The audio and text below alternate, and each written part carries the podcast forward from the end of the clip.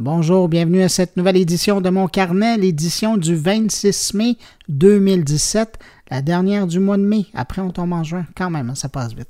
J'espère que vous allez bien. Moi, ça va bien. Euh, une bonne édition cette semaine avec euh, des entrevues en lien avec euh, l'actualité et puis des gens qui vivent de l'Internet et des technologies. Dans l'ordre, on aura cette semaine Laurent Lassalle qui nous parle de ses années chez Branchez-vous.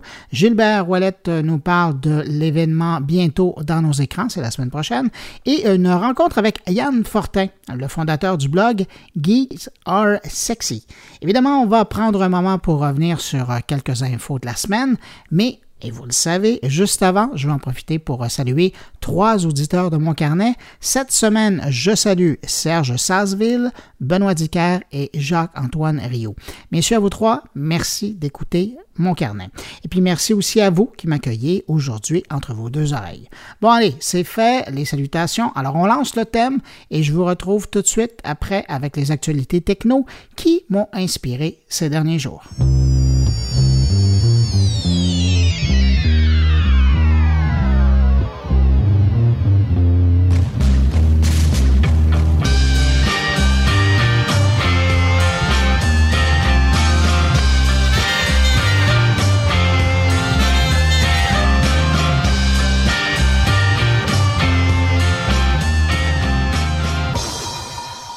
La grosse nouvelle québécoise euh, dans le monde de la techno cette semaine, ben, c'est évidemment la fermeture du site d'Info Branchez-vous, en ligne depuis quatre ans dans sa seconde mouture, après avoir été racheté à Rogers, qui lui l'avait acheté à Patrick Pierra. Le site fermera ses portes le 31 mai. J'ai une bonne pensée euh, pour le rédacteur en chef Laurent Lassalle qui a tenu quand même à bout de bras la publication pendant toutes ces années-là. Euh, Laurent, qu'on entendra un petit peu plus tard euh, dans mon carnet. Information pratico-pratique, bien que la direction n'a pas tenu à donner d'entrevue, on m'a quand même confirmé que les textes ne seront pas retirés du web et ils seront encore disponibles pour un moment. Alors, si vous n'avez pas tout perdu là, le 31 quand ça va fermer, quand Laurent ne publiera plus, ben, vous pourrez quand même retourner euh, des textes et prendre des notes. Euh, mais ne tardez pas, hein, parce qu'on ne sait jamais combien de temps ça va rester là. Mais euh, ça ne disparaîtra pas du jour au lendemain, là, dès le 1er juin.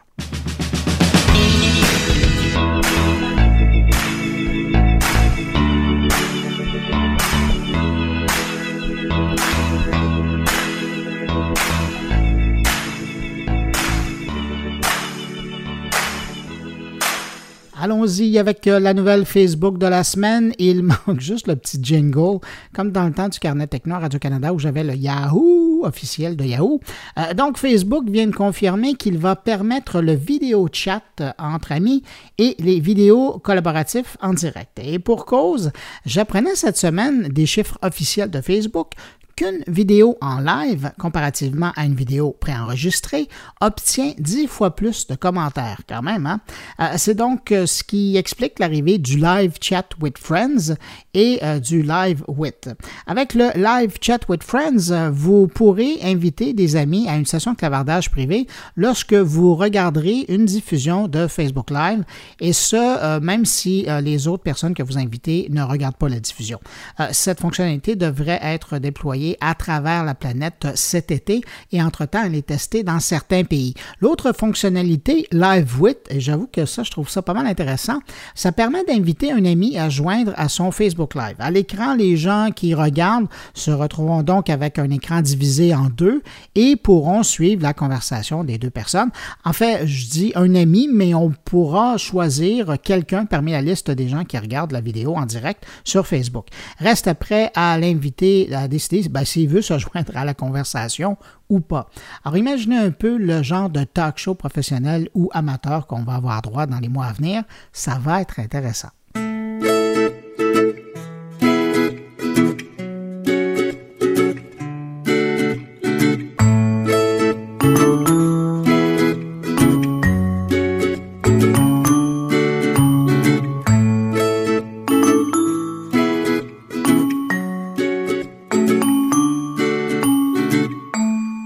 Nouvelle de chez Twitter, la rumeur repart, mais cette fois, ça pourrait être peut-être plus sérieux que d'habitude.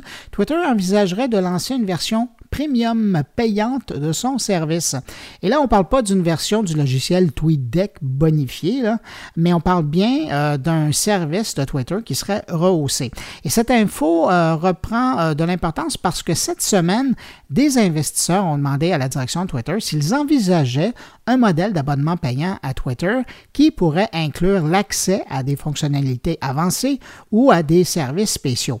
Et la réponse du côté de la direction, ça a été oui. Mais dans la même journée, il est important d'ajouter que la direction de Twitter a déclaré qu'il était important que Twitter soit accessible à tous dans le monde, peu importe leur statut économique et l'endroit où ils vivaient sur la planète. Alors, il faudra patienter encore, mais je pense qu'on se rapproche de plus en plus de la naissance d'un service Twitter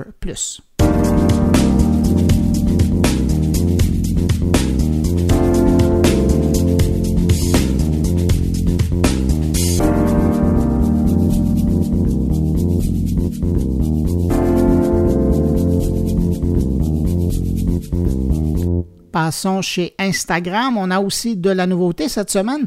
Le réseau social annonce deux nouveaux types de récits, euh, celui par lieu et celui par hashtag.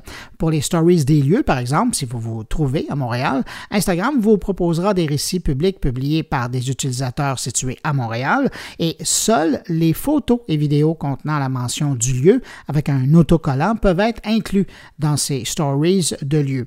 Euh, pour ce qui est des stories par hashtag, si vous cherchez un hashtag, vous pourriez apercevoir un cercle de stories en haut de la page des résultats de votre requête. Ça voudrait dire qu'il y a des récits qui utilisent le hashtag que vous cherchez. Alors voilà, maintenant, vous le savez.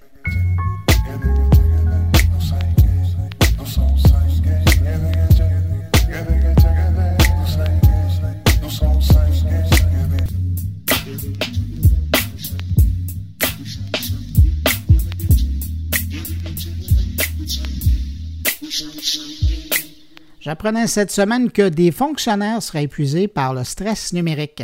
C'est l'Alliance de la fonction publique du Canada qui vient de sortir cette histoire-là.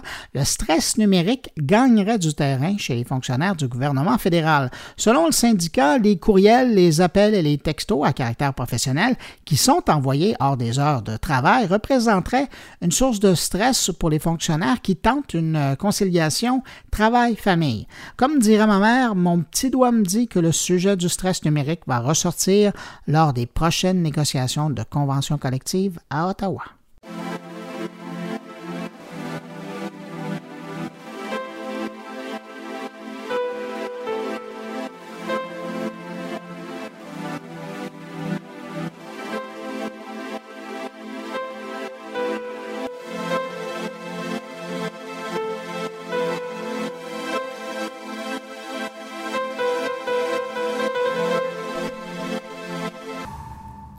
Un clin d'œil du côté de Pinterest euh, qui vient de lancer une euh, toute nouvelle version de son application qui ajoute un lecteur de code QR. Et euh, ce qui est particulier avec ce lecteur, c'est qu'il renvoie, lorsqu'il lit un code QR, vers le site du fabricant du produit ou sur le tableau Pinterest du fabricant ou du vendeur du produit. Alors une passerelle de plus entre le monde analogue et le monde numérique.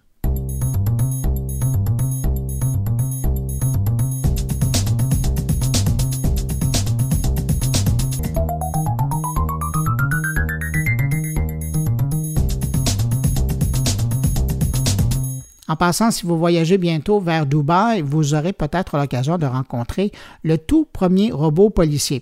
Et euh, je vous rassure tout de suite, il ne ressemble pas du tout à Robocop. Non, je trouve qu'il a un petit air plutôt inoffensif. Mais bon, la nouvelle recrue de la police de l'Émirat ne restera pas longtemps bien seule parce que, selon le gouvernement local de Dubaï, d'ici 2030, les robots composeront 25% des effectifs de la police là-bas.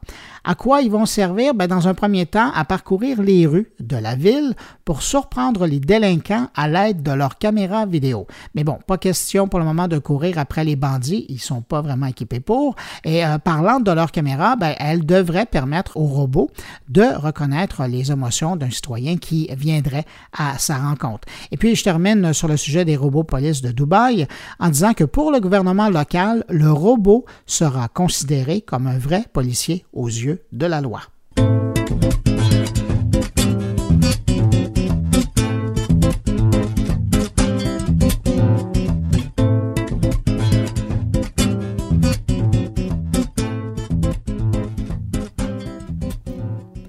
Puis cette semaine, il y avait comme un vent de nostalgie dans l'actualité techno avec l'annonce de la sortie prochaine d'un nouveau téléphone BlackBerry, le nouveau BlackBerry Key One.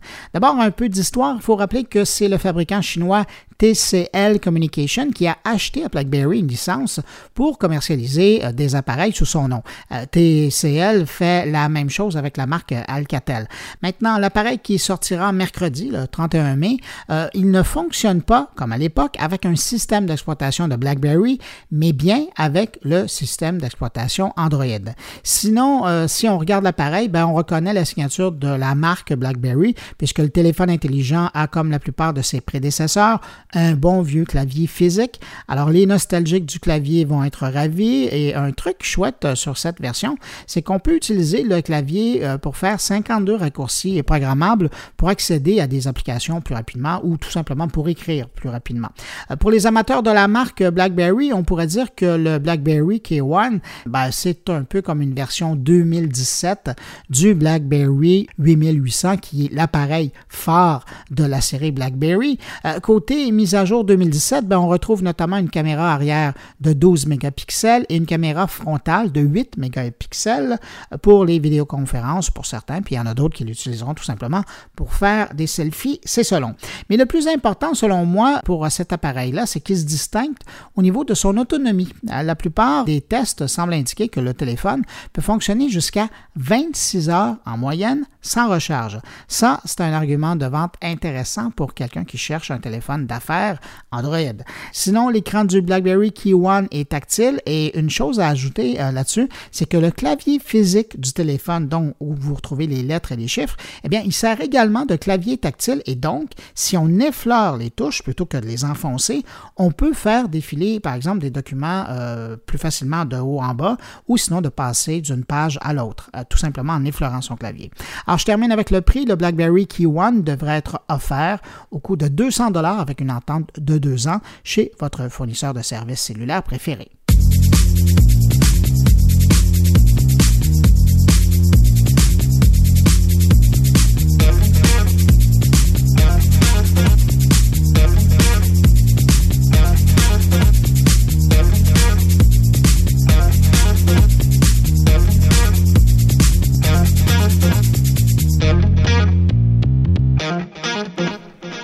J'en parlais un petit peu plus tôt dans le bloc actualité. Euh, l'annonce de la fermeture du site Branchez-vous en a surpris plus d'un cette semaine. Et pour rendre hommage à l'équipe derrière le site, ben, j'ai rejoint le rédacteur en chef de Branchez-vous, Laurent Lassalle, pour qu'il nous parle de ces quatre ans passés devant le clavier à nous informer. Laurent, ça faisait combien de temps que tu savais que Branchez-vous allait fermer ses portes? Euh, depuis la semaine dernière. Comment tu as appris ça? Euh, ben, c'était pas nécessairement une surprise. Euh, je l'ai appris. J'ai, euh, Joé Bussière euh, m'a, téléphoné. Puis, euh, puis on a. On a il, s'est rendu à l'évidence que ça pouvait plus fonctionner, donc je l'ai appris par téléphone. mais c'est pas pas une grande surprise dans le sens que je, voyais les chiffres, je savais c'était quoi les ressources qu'on avait, puis les, les coûts engendrés par rapport à ça. Donc, je pouvais deviner que l'entreprise n'était pas rentable. Hmm.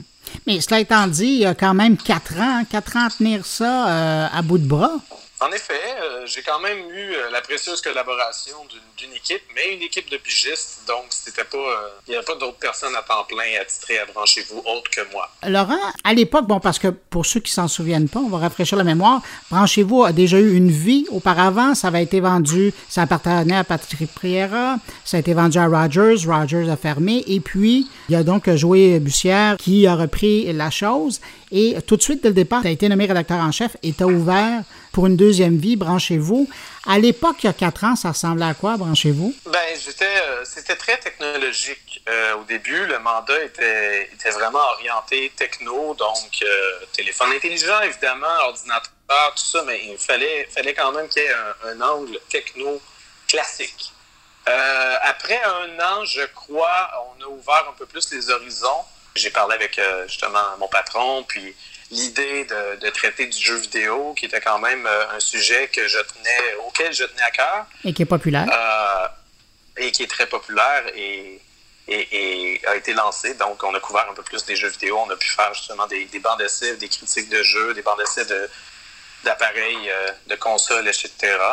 Donc, ça, ça s'est ouvert un peu plus. On a, on a fait des, des nouvelles qui étaient attachées euh, à la geekosphère, si je peux dire. Donc, euh, tous les films qui peuvent être euh, liés de près ou de loin à la technologie, on, s'est amusé à explorer ça. Il y a eu, d'ailleurs, Mathieu Charlebois a, fait, a, été pigiste avec nous pendant un an ou deux peut-être. Il reprenait un vieux film techno. Souvent, c'était des années 80-90. Ça pouvait être Terminator, ça pouvait être Hackers. Puis il essayait un, peu de trouver ce qui était ridicule dans le scénario par rapport à, à la vraie technologie aujourd'hui.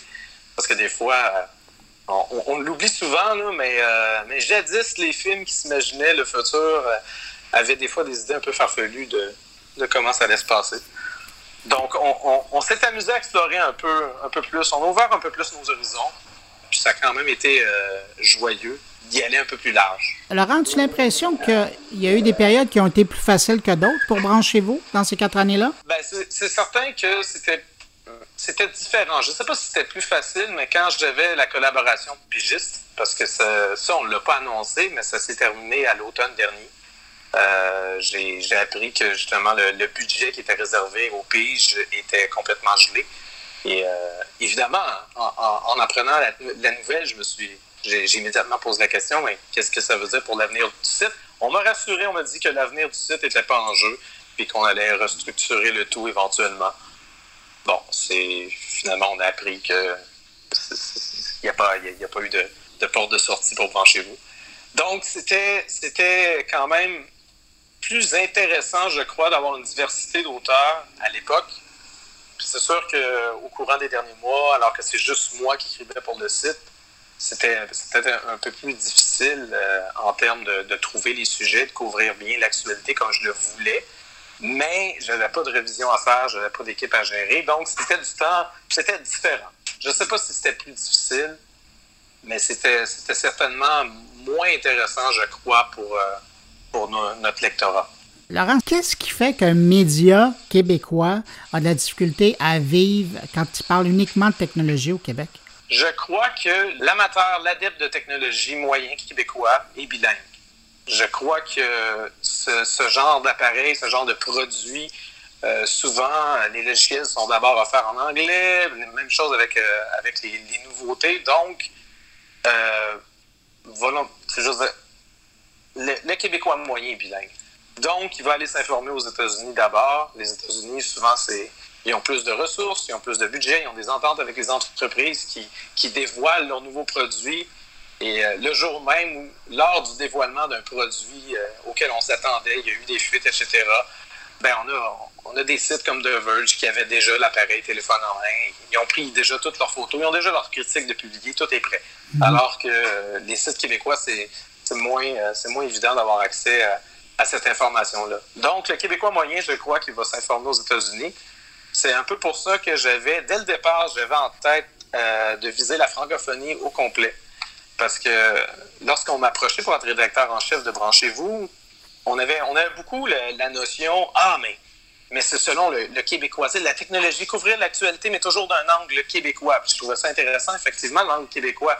Mais l'Internet, dans, le mot Internet, est international. Donc, euh, j'ai essayé de viser plus large, puis d'aller chercher les Européens, de, de courtiser les Européens. Puis, ça a fonctionné dans bien des cas, sauf que la barrière de la langue même si on parle en français, la barrière de la langue est quand même là. En matière de SEO, par exemple, euh, les Français vont dire smartphone. Ils disent pas téléphone intelligent. On m'a déjà accusé d'avoir traduit un texte dans Google Translate parce que j'avais utilisé le mot téléphone intelligent, un Français qui ne connaissait pas justement l'expression au Québec. Euh, même chose pour batterie pile. Pour un Français, une pile, c'est pas rechargeable. Tandis que pour un Québécois, une batterie, c'est un anglicisme, il faut dire pile. Donc, j'essayais de, naviguer à travers les deux mots. J'essayais d'inclure smartphone des fois, mais je me suis fait taper sur les doigts par des, par des lecteurs euh, québécois. Avec raison. Donc, c'était pas toujours évident de bien couvrir euh, la technologie pour, pour toute la francophonie, étant donné ces, ces petites subtilités-là qui peuvent faire mal en termes de SEO, surtout pour un titre. T'as pâti avec la localisation du produit. Oui. Laurent, tu gardes quoi comme souvenir de ces quatre ans-là à la barre de Branchez-vous? Ben, j'ai appris beaucoup. C'est sûr qu'au départ, j'avais déjà blogué pour Radio-Canada dans le temps, mais c'était, c'était pas tous les jours. C'était pas une couverture de la technologie aussi, euh, aussi serrée.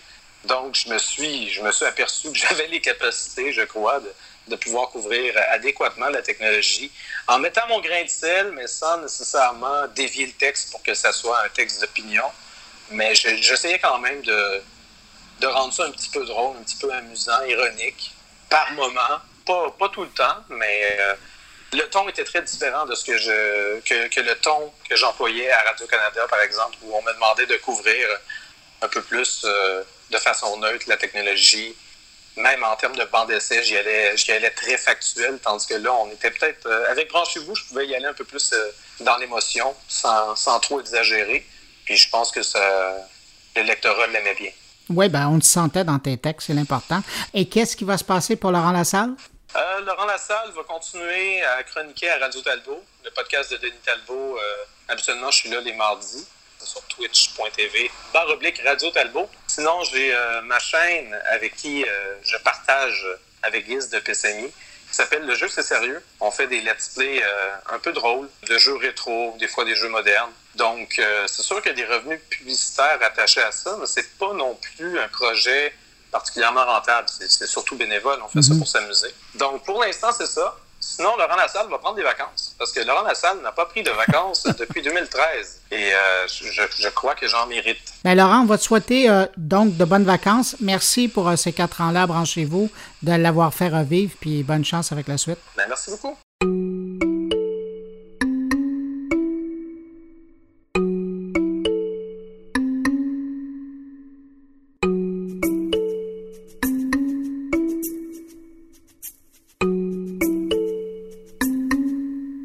Mercredi prochain, le 31 mai, Montréal accueillera la quatrième édition de la conférence Bientôt dans nos écrans. Un événement que j'aime particulièrement parce que les organisateurs arrivent toujours à y inviter des gens qui sont en avant de la parade en matière de création, de diffusion ou de distribution euh, du vidéo euh, sur Internet. Et pour parler de la programmation de cette année, ben, j'ai rejoint un peu plus tôt l'organisateur en chef de l'événement, Gilbert Wallet. Gilbert Wallet, euh, comment vous pourriez qualifier l'édition 2017? Elle est, euh, elle est relativement euh, garnie. On est allé aussi dans certaines avenues qu'on n'avait jamais explorées, comme le sport électronique, le, électronique plutôt, le e-sport. Et on est, on est assez content de ce point de vue-là parce qu'on reçoit un type dans McDonald's Super Channel, qui est au Canada en Alberta, qui lance une chaîne e-sport au Canada. Et euh, on a aussi comme autre euh, thématique qui est, qui est peu traitée, ce sont les environnements euh, multimédia expérientiels. Si je mentionne Moment Factory, les gens vont comprendre. C'est un peu dans ce type d'intervention. On a XYZ Technologie, TKNL, bon, André Lauzon de Moment Factory qui va animer, modérer tout ça, et on en a deux autres également. Donc, c'est, on veut, euh, par cette thématique-là, signifier aux professionnels des médias et des contenus écrans que maintenant les la production et les contenus se retrouvent dans différents euh, endroits, différents écrans de guillemets, et ça comprend aussi euh, les lieux publics maintenant. Euh, il va y avoir à ce, participant à ce panel-là des gens de Float 4 qui ont fait à Dubaï des choses fantastiques pour animer et habiller des lieux publics. J'étais bien content. J'ai vu également que vous allez avoir la visite d'un des euh, responsables de Molotov TV, une nouvelle façon d'avoir accès à la télévision en France. Qu'est-ce qui vous a inspiré cette présentation-là? En fait, Molotov, et c'est Jean-Marc Denoil, qui est un des trois fondateurs, avec Pierre Lescure, qui était celui euh, qui avait fondé Canal+, et euh, aussi un autre des fondateurs qui était derrière euh, Allociné. Ben, moi, ça fait longtemps chez Evolumédia, donc on a ce, ce métier nous, de suivre l'évolution des médias. Molotov, on les a sur notre radar depuis plusieurs mois, c'est pas un an ou deux. Euh, c'est des gens que j'ai rencontrés euh, lors de certains passages à Paris. Et on trouve l'initiative intéressante, d'autant que sur certaines tribunes ici au Québec, ça fait deux, trois fois que j'entends des responsables de chaînes euh, télévisuelles québécoises fantasmer sur le fait qu'un jour, pourquoi il n'y aurait pas une plateforme qui diffuserait l'offre complète des différentes chaînes. Et ce que Molotov a réussi à faire, bon, après s'être préparé pendant plusieurs années, après avoir levé je pense 15 millions d'euros, ont réussi à fédérer, en demandant la permission bien sûr, 80 chaînes euh, diffusées en France. Et tout ça, ben, par contournement. Ça veut dire que ces chaînes-là, on peut les consommer maintenant euh, bon, avec l'accès et l'application Molotov. Et c'est une sorte de freemium, c'est-à-dire qu'il y a un certain nombre de chaînes gratuites et euh, si on en veut plus, on paye. Et si on veut plus de fonctionnalités, on paie, on encore plus. Mais c'est un modèle qui m'apparaît dans, bon, dans l'état actuel des médias au Canada, au Québec ou ailleurs. on parle beaucoup contournement ou de OTT, ça m'apparaît intéressant parce que la télé, il fait toujours, propose toujours des contenus de haute qualité, sauf qu'elle se bat euh, souvent à armes inégales contre bon les géants qu'on connaît, que ce soit des YouTube, des Netflix et compagnie. Que Molotov, comme je disais, nous, on l'avait identifié, c'est des gens que j'ai rencontrés. On est très content que Jean-Marc Denois, l'un des fondateurs, accepte d'être là et nous fait une démonstration. C'est quand même euh, presque une heure qu'il sera sur scène. Ça sera suivi d'une entrevue avec euh, Suzanne Gouin, qui est l'ancienne PDG de TV5 Québec-Canada. Et en ce qui concerne Molotov, ce qui est quand même fascinant, c'est de voir l'offre euh, gratuite qui est là, même avec un service de base d'une trentaine de chaînes, si je ne me trompe pas. Oui, je pense que c'est 35. Qui, qui, sont gratuites. Puis après, avec le premium, où justement on va jusqu'à 90, c'est quand même fascinant. J'ai hâte de voir si ça ne va pas inspirer des gens ici, ça. Oui, bon, on le souhaite, on le souhaite, c'est pour ça. Et on souhaite que les gens, il y en a quelques-uns dans la salle qui représentent les diffuseurs, les groupes médias. Et ce qui est bien, moi, pour l'avoir vu euh, à deux, trois reprises, euh, l'interface, c'est que c'est plus que la diffusion. Donc, c'est aussi les avantages qu'on aime retrouver sur le web euh, en termes d'expérience de, utilisateur. Euh, l'exemple que je donne souvent par rapport à Molotov, quelqu'un qui aime un comédien particulier entre son nom et ça nous dit, par exemple, dans les deux prochaines semaines, partout ce comédien-là va être présent sur les diverses chaînes. Donc, il peut faire cette sélection, il peut faire donc, des pré- présélection de ce qu'il veut voir. Euh, on se retrouve avec les, capacités euh, d'un système euh, sur le web, mais avec le flux de la télé. Hein. Elle n'est pas modifiée, c'est la télé telle qu'elle est diffusée. Mais le catch-up, en bon français, comme ses amis, le rattrapage est aussi possible. Oui, puis ce qui est intéressant aussi, c'est qu'ils ont introduit il y a quelques mois ce qu'ils appellent les bookmarks, donc euh, la, la, possibilité d'enregistrer une dizaine d'heures en, version euh, gratuite et, évidemment en plus si vous prenez la version euh, supérieure. c'est le meilleur des deux mondes, mais moi je travaille aussi, bon, je, je suis en contact avec beaucoup de producteurs et des diffuseurs. C'est sûr qu'au Canada, on a une réalité qui est un peu différentes et euh, ce qui achoppe souvent dans ces beaux systèmes nouveaux, innovateurs, euh, euh, c'est les règles d'industrie qu'on s'est données, notamment avec tout ce qui est les droits d'auteur et les syndicats. bon, c'est pas prévu à convention, il faut il faut réouvrir souvent et renégocier. c'est pour ça que Molotov ont pris quand même plus de deux ans avant d'être en nombre ou en, ligne plutôt, d'être en ligne. C'était d'avoir toutes ces permissions en amont des chaînes et des ayants droit liés aux chaînes. Gilbert, vous allez terminer votre journée en parlant des mondes immersifs? Oui, et ça, euh, ça aussi c'est important. On avait commencé l'an dernier et cette année, bon, il fallait absolument être là. C'était un bloc euh, quand même imposant à partir de 15h, 15h30. Et on va avoir à ce moment-là euh, Colin, qui est de Greenlight Insight. Euh, Greenlight, c'est des gens basés en Californie. ils sont associés au magazine Road to VR. Euh, ils sortent régulièrement des, euh, des études, des études chiffrées sur le développement de l'industrie, de la réalité augmentée et de la réalité virtuelle. Donc, euh, Colin est basé à Boston. On va venir nous présenter des chiffres d'actualité, si on veut. Et après ça, ben, le, panel, chacun fait ses présentations. Valtech, Arnovo, des gens comme ça. Euh, là, ça va être intéressant parce que cette année, on moins dans les prémices qu'on l'était. Euh, déjà, il y a deux ans, on avait présenté, nous, avec le Cirque du Soleil, euh, euh Curious. Mm-hmm. avec André Lauzon qui avait été producteur. on pense que cette année, après deux ans, on, est plus dans la vraie réalité, qu'elle soit virtuelle ou pas. Et Et là, on va se questionner beaucoup sur les modèles d'affaires, les modèles d'industrie, euh, où sont les possibilités de monétiser euh, des contenus ou des expériences en réalité virtuelle. Et Gilbert, comme s'il n'y avait pas déjà beaucoup de matériel dans votre menu, cette année, vous avez parallèlement, toujours sur les mêmes lieux, le marché de la réalité virtuelle de Montréal? Oui. Et ça, on y tenait, euh, c'est initié, ça a été initié il y a deux ans, donc c'est la deuxième édition.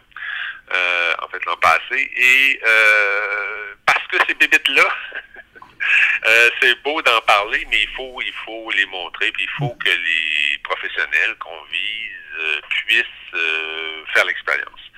Et là, les 15 exposants qu'on a en mode stand, en mode kiosque, sont là, la plupart avec des casques réalité virtuelle, avec leurs produits. Donc, quelqu'un qui va là, et là, c'est vraiment un événement parallèle, à un coût qu'on trouve abordable pour des professionnels à 45 Donc, quelqu'un peut euh, passer la journée là, faire le tour de 15, 15 euh, exposants, essayer 15 expériences et se faire une bonne idée.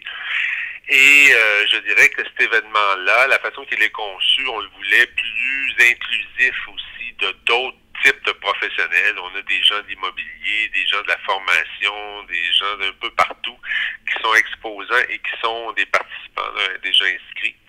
Et ça, on, est surpris et agréablement surpris de voir qu'il y a un intérêt. La réalité virtuelle, dans ses applications euh, concrètes, euh, c'est pas que des gens en des professionnels de, médias, mais il y a beaucoup d'autres personnes qui s'y intéressent et qui veulent euh, trouver des solutions rapides pour leur, leur projet. Et c'est intéressant que vous présentiez ça en parallèle parce que vous avez quand même été un des premiers lieux sérieux à présenter et à réfléchir en public à, ces nouveaux modes de diffusion et de création. Alors, je trouve ça intéressant. Il y a des gens qui vont se rendre là qui peut-être pour la première fois vont vraiment avoir la possibilité d'avoir un, un échantillonnage de ce qui se fait. C'est une excellente idée, ça. Oui, mais merci. Et c'est ce que c'était les témoignages que j'avais de gens euh, par rapport à l'an passé, euh, des gens qui sont dans le secteur qui, me relataient ça, en sachant pas que c'était moi le promoteur. Ils disaient, ouais, je suis allé une place, puis euh, c'est la première fois que j'essaie de la réalité virtuelle, puis j'ai vraiment accroché, puis c'était le fun, j'ai fait quelques quelques stands, puis j'ai vu la différence. J'ai dit, ben oui, c'est ça, c'est le marché de la réalité virtuelle. Parce qu'il y a eu d'autres manifestations, et tant mieux, plus, je dirais, d'ordre créatif de, démontrer comme le Centre Phi avec son mhm. jardin de la réalité virtuelle, c'est très bien, ou des, festivals qui, des créations. Alors que nous, on est plus dans un aspect de commerce, une offre euh, de fournisseurs par rapport à des besoins euh, réels ou potentiels de clients, peu importe le secteur. Alors, Gilbert, on rappelle votre événement ben, bientôt euh, sur nos écrans. C'est donc mercredi le 31 mai. Les gens vont nous écouter pendant le week-end. Est-ce qu'il reste encore des billets qu'on peut acheter en ligne ou ça s'achète à la porte? Certainement sur les sites bientôt sur nos écrans.com ou le marché qui est le mrvm.ca. Donc, il y a des billetteries, mais l'un et l'autre s'interpellent, si on veut, sont, sont, interconnectés. Il y a encore euh, de la possibilité d'acheter des billets. De toute façon, on fera de la place à ceux qui veulent être là. Il n'y a pas de souci. Ben, Gilbert Wallet, merci beaucoup pour cette entrevue. Puis, euh, ben, posez-vous avant parce que ça va être une grosse journée de contenu. Oui, on va se reposer un peu après. Merci beaucoup, Bruno.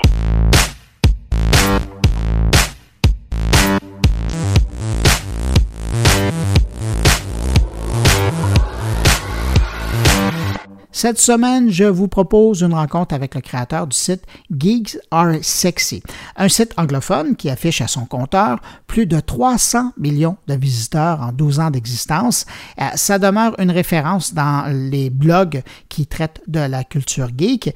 Et faire noter, c'est qu'à l'époque, il y a 12 ans, lorsque Yann Fortin a démarré son site, eh bien, c'était pour lui un hobby mais six ans plus tard, c'est devenu son gagne-pain.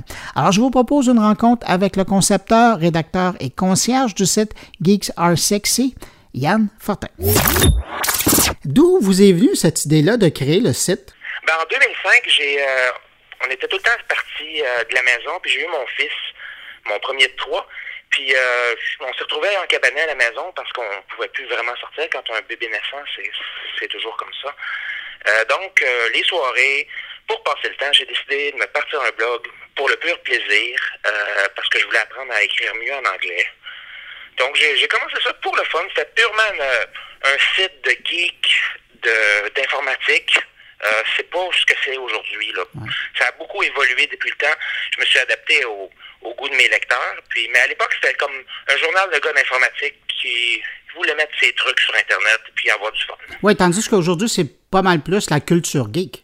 Oui, c'est pas mal ça. Euh, les gens, ça a beaucoup évolué. À l'époque, Geeks are sexy, c'était... Euh, les geeks n'étaient pas considérés aussi sexy qu'ils sont aujourd'hui. Aujourd'hui, il y en a partout, la culture, on est envahi de de stock geek, il y en a à tous les coins de rue.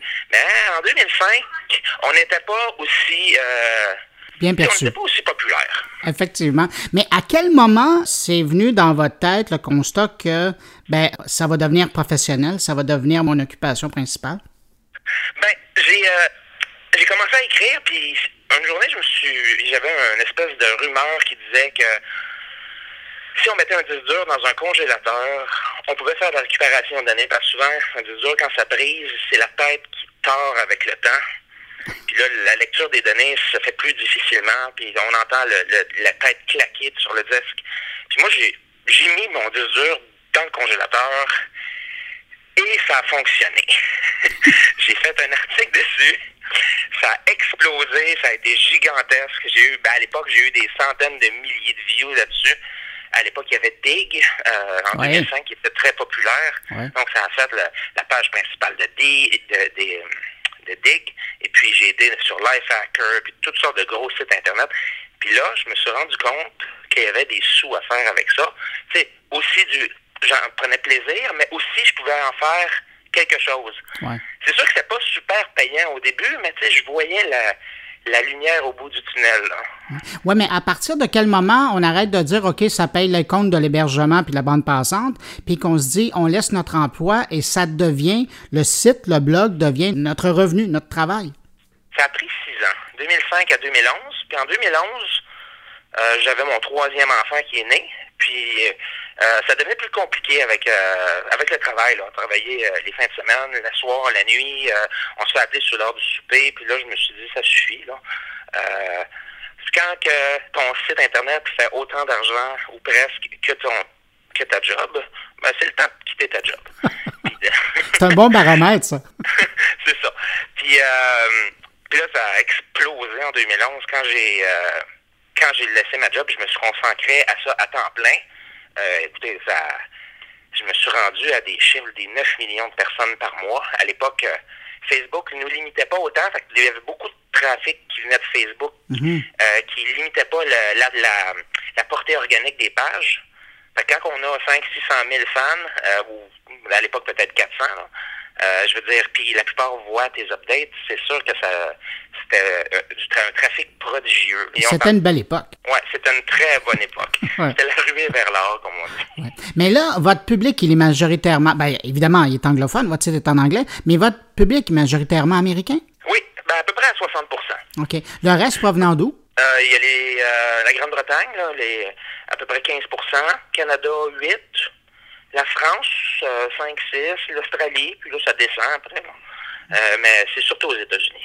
Puis vous le disiez tout à l'heure, hein, vous allez beaucoup en fonction du goût de vos abonnés, de vos lecteurs, mais comment c'est différent d'écrire pour un public avec une culture anglophone? Est-ce que vous trouvez une différence entre le Québécois que vous êtes et votre lectorat qui ne l'est pas? Honnêtement, pas tellement.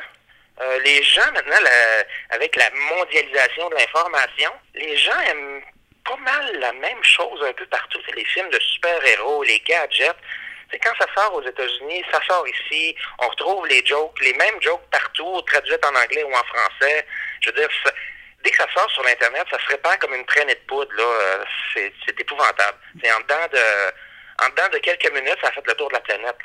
N'importe quoi qui sort. Donc, il n'y a pas une si grosse différence que ça dans le goût, entre dans le goût des gens qui me suivent qui sont au Québec. Il y en a quand même de plus en plus. Mais non, c'est pas mal la même chose, je vous dirais.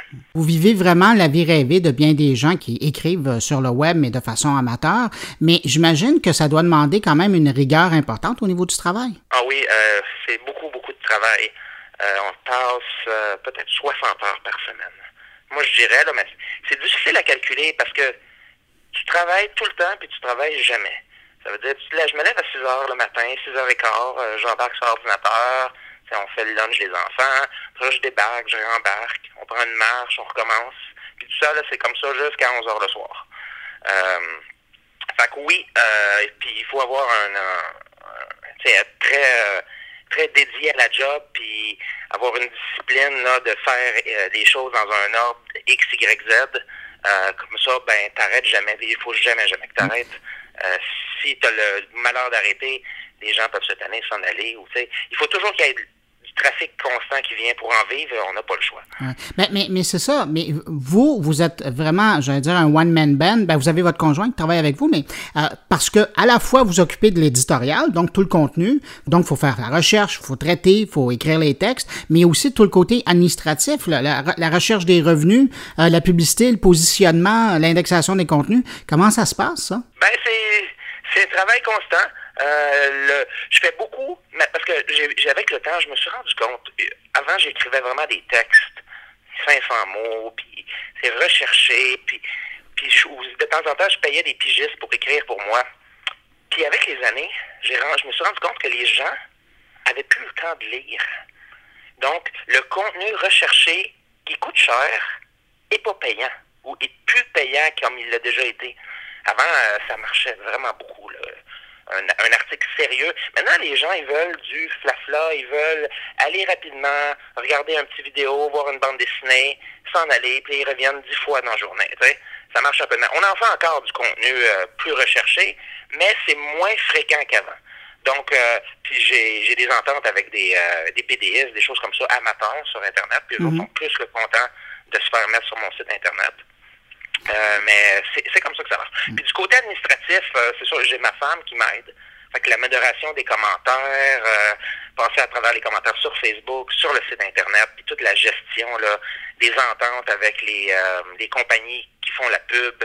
Parce qu'on fait pas ça directement. on ne peut pas faire directement avec les compagnies. C'est plus des, des agences de publicité, eux autres qui regroupent des, des, des ensembles de sites Internet, puis placent leur publicité sur un groupe de sites dont le mien fait partie. C'est comme ça que ça marche. Puis c'est ça, il y a, toute la page Facebook, le compte Twitter, Instagram. Donc, oui, c'est tout de A à Z. J'ai absolument personne d'autre. Fait que oui, c'est un, travail très, très euh, important. J'étais curieux parce que quand on consulte votre site, moi, ça fait quelques années là, que je le consulte, puis vous l'avez mentionné parce qu'il y a une époque où Facebook était très bon pour vous, euh, c'est-à-dire qu'à l'époque, le trafic euh, organique euh, avait plus sa place. Maintenant, c'est difficile, il faut payer pour avoir plus de visibilité. Est-ce que la nouvelle approche plus agressive de Facebook envers les sites web qui ont beaucoup de publicité, avez-vous l'impression que ça vous faire mal, ça encore? J'ai aucune idée. Adapte tout le monde est touché de la même Tout le monde que je connais, j'en connais beaucoup des gens qui ont des blogs, tout le monde est touché de la même façon. Euh, beaucoup de pubs ou pas de pubs. Même mon, mon, mon, mon, euh, mon site web, j'ai pas de site web mobile. J'en ai déjà eu. Oui. Mais c'était pas. Je perdais beaucoup d'argent avec le site web mobile parce qu'on peut pas mettre autant de pubs ou ben de non, même ça, type de publicité. Ouais. J'en ai quand même pas mal. Euh, ben, j'en ai six unités, puis j'ai d'autres genres. Mais il y en a qui en ont beaucoup plus que moi, mais euh, c'est pas mal la même chose, mobile ou pas. Puis à date, Facebook m'ont pas touché. Puis mais même j'ai des fans qui sont assez euh, assez fidèles. Donc euh, j'ai pas C'est sûr que j'ai vu une, baisse du trafic, mais comme tout le monde qui est dans ce milieu-là. Vous parlez de vos fans qui sont fidèles. Diriez-vous que vous avez justement euh, une communauté qui, est récurrente et qui passe systématiquement à tous les jours pour voir le nouveau matériel? Oui, oui c'est ça? Définitivement, oui.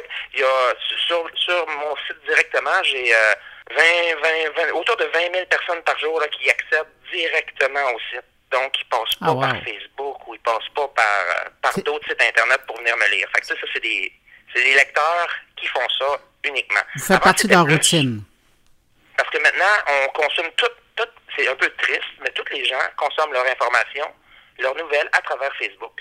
Mm-hmm. Donc, les, l'accès aux pages principales des sites Internet a baissé de 50% depuis 2012 ça, c'est pas juste moi. on parle du New York Times, puis de tous les gros sites de nouvelles qu'on connaît. Euh, l'accès à, l'URL de base du site a baissé euh, vraiment beaucoup, à peu près 50% Puis même les gros, gros sites Internet. Puis l'accès aux articles directement euh, a augmenté mais à travers les liens qui sont publiés sur Facebook. Fait que c'est triste, ça. les gens consomment l'information selon leur entourage, puis selon ce que leurs amis postent sur Facebook, puis ils vont plus directement aux sources pour, pour s'informer comme il faut. là. Euh, c'est un espèce de, de, système un peu fermé.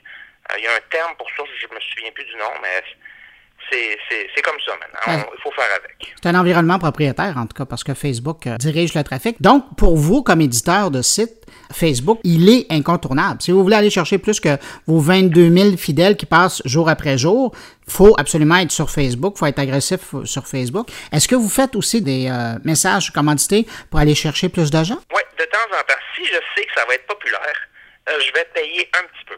Je vais mettre 30-40 dollars sur une publication.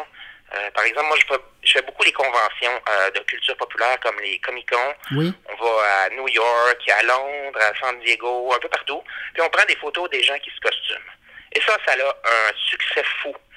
Puis ça, ça vaut la peine.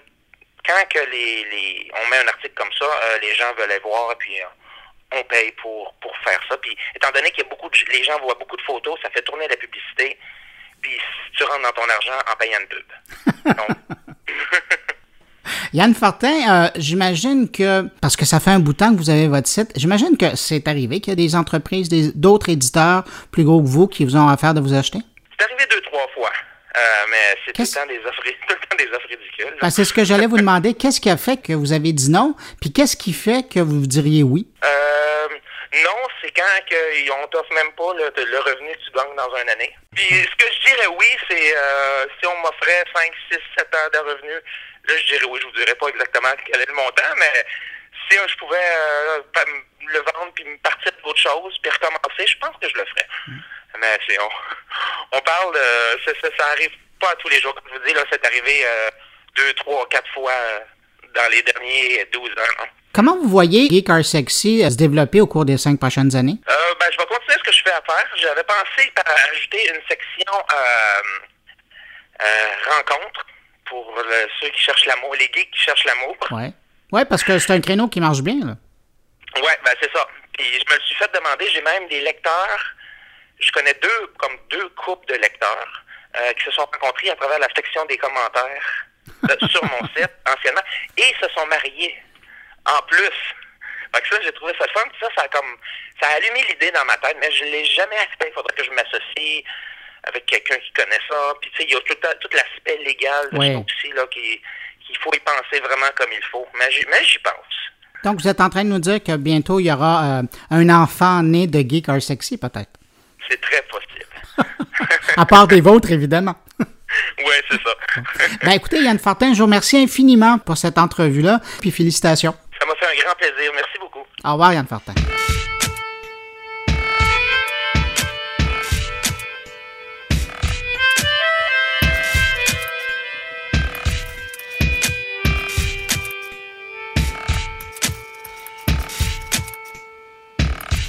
Eh bien voilà, c'est tout pour cette édition de Mon Carnet pour cette semaine. Merci de m'avoir écouté. N'hésitez pas à passer le mot autour de vous si vous pensez que Mon Carnet peut intéresser de vos connaissances. Dites-leur, moi je serai de retour la semaine prochaine. Si vous désirez me laisser un mot et vous commencez à le faire de plus en plus, je trouve ça chouette, vous pouvez le faire en passant par la page Facebook de Mon Carnet, par le biais de mon compte Twitter, sur ma page SoundCloud ou encore dans la version blog de moncarnet.com. Excellente semaine. Rendez-vous la semaine prochaine. Au revoir.